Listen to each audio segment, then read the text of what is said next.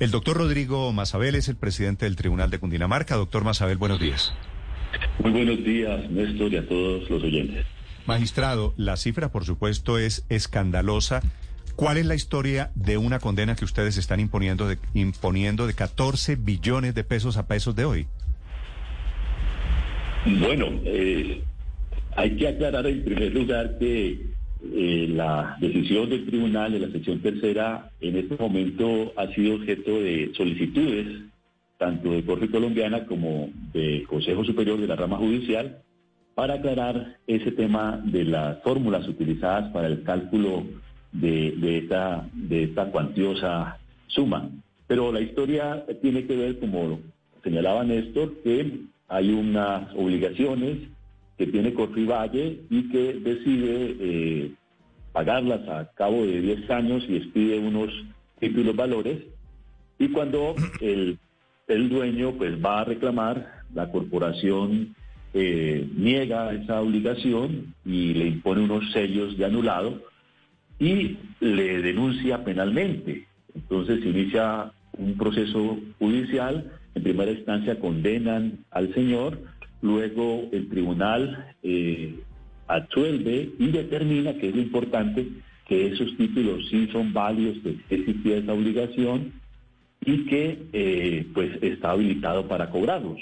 Allí surge entonces el procedimiento ya de, de acudir a que la justicia ordinaria le imponga, digamos, la obligación, embargue, pueda recaudar esa obligación, pero se encuentra en primera instancia, en segunda y luego en casación, donde le dicen que el título, como tiene un sello ahí impuesto unilateralmente por Corte Colombiana, de anulado, pues dicen que la obligación realmente no, no, no puede ejecutarse, no, no es cierta, y acude en tutela a segunda instancia, la Corte Constitucional lo excluye, pero al excluir la revisión dice que sería importante que hubiese sido escogida para revisar si eh, una corporación financiera podía unilateralmente hacer ese tipo de manifestaciones.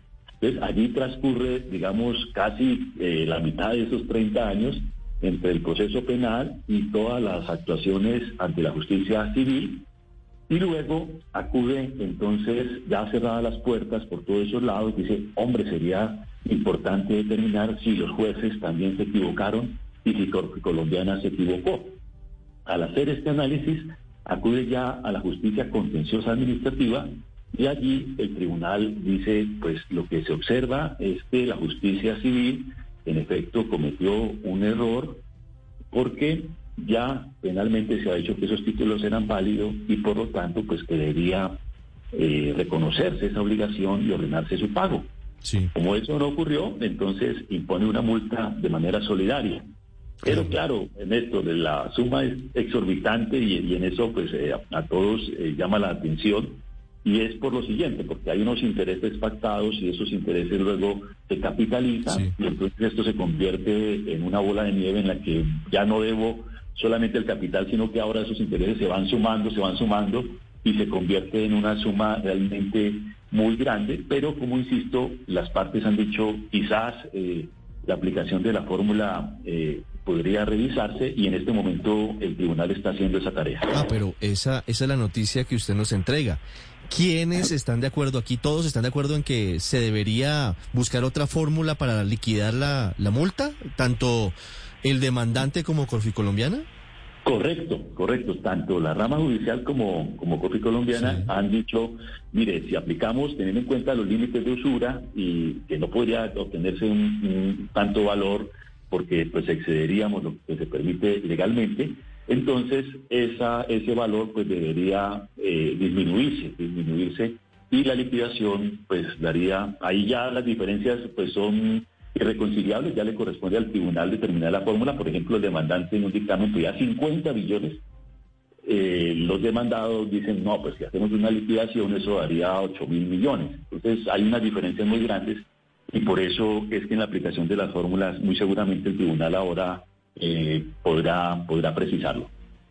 Magistrado, pero, pero este caso es de 1989 y en ese momento esos tres CDT sumaban algo aproximado a los 175 millones de pesos.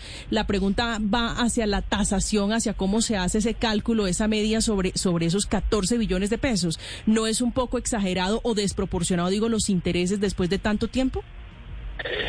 Eh, Sí, hay, hay una obligación que tiene que ver con, con el término de los 10 años que tenían pactado eh, Valle con el dueño de los títulos y otro que tiene que ver con, digamos, el no haberse permitido cobrarlos por la vía judicial. Ese es un punto también que el tribunal debe, debe precisar, según lo plantean las partes, porque eh, no podría tomarse como único fuente de daño, digamos, el hecho de la obligación principal y otra el el, error judicial que dice eh, la sección tercera que ha ocurrido. Pero la, la suma, ¿por qué da tanto? Insisto, es que en reparación directa hay un tema que tiene que ver con, con digamos, daño emergente, lucro cesante, pero también con perjuicios. Y esos factores, al sumarse, pues determinaron que eh, se estaba aplicando prácticamente una especie de capitalización de esos intereses. Y entonces, si inicialmente debían 175, con los intereses al año siguiente debían 1000 y luego durante esos 30 años, pues eso, eso es lo que hizo que realmente fuera tan apabullante. Pero, pero magistrado. esto va a ser revisable, esto va a ser revisable.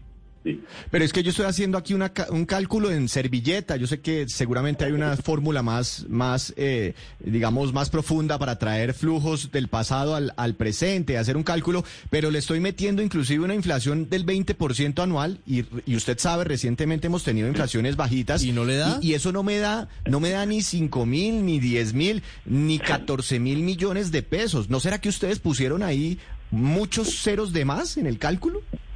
Bueno, eh, eh, es, posible, ¿no? Digamos, eh, es posible que en la aplicación de la fórmula matemática un dígito nos haya alterado, digamos, el, resultado. Eso lo, lo, podrá precisar ahora la sala cuando, cuando ingrese nuevamente y, y, se determine la, cuantía. Pero, decir, acepto que un, un, dígito de más o dos dígitos de más, en este caso unos ceros, podría dar un lugar distinto. Pero en la providencia, la sección tercera explica eh, cómo esa suma eh, iba otorgando una tasa. Lo que pasa es que la tasa que se está tomando es una tasa casi que supera el nivel de usura. Y si estamos hablando que era más o menos 38, 40% y ahí estaba eh, previsto como el doble, se convierte realmente en una tasa muy, muy alta mm. y es lo que, lo que se están reclamando, digamos, que, que, podría revisarse precisamente ese tema.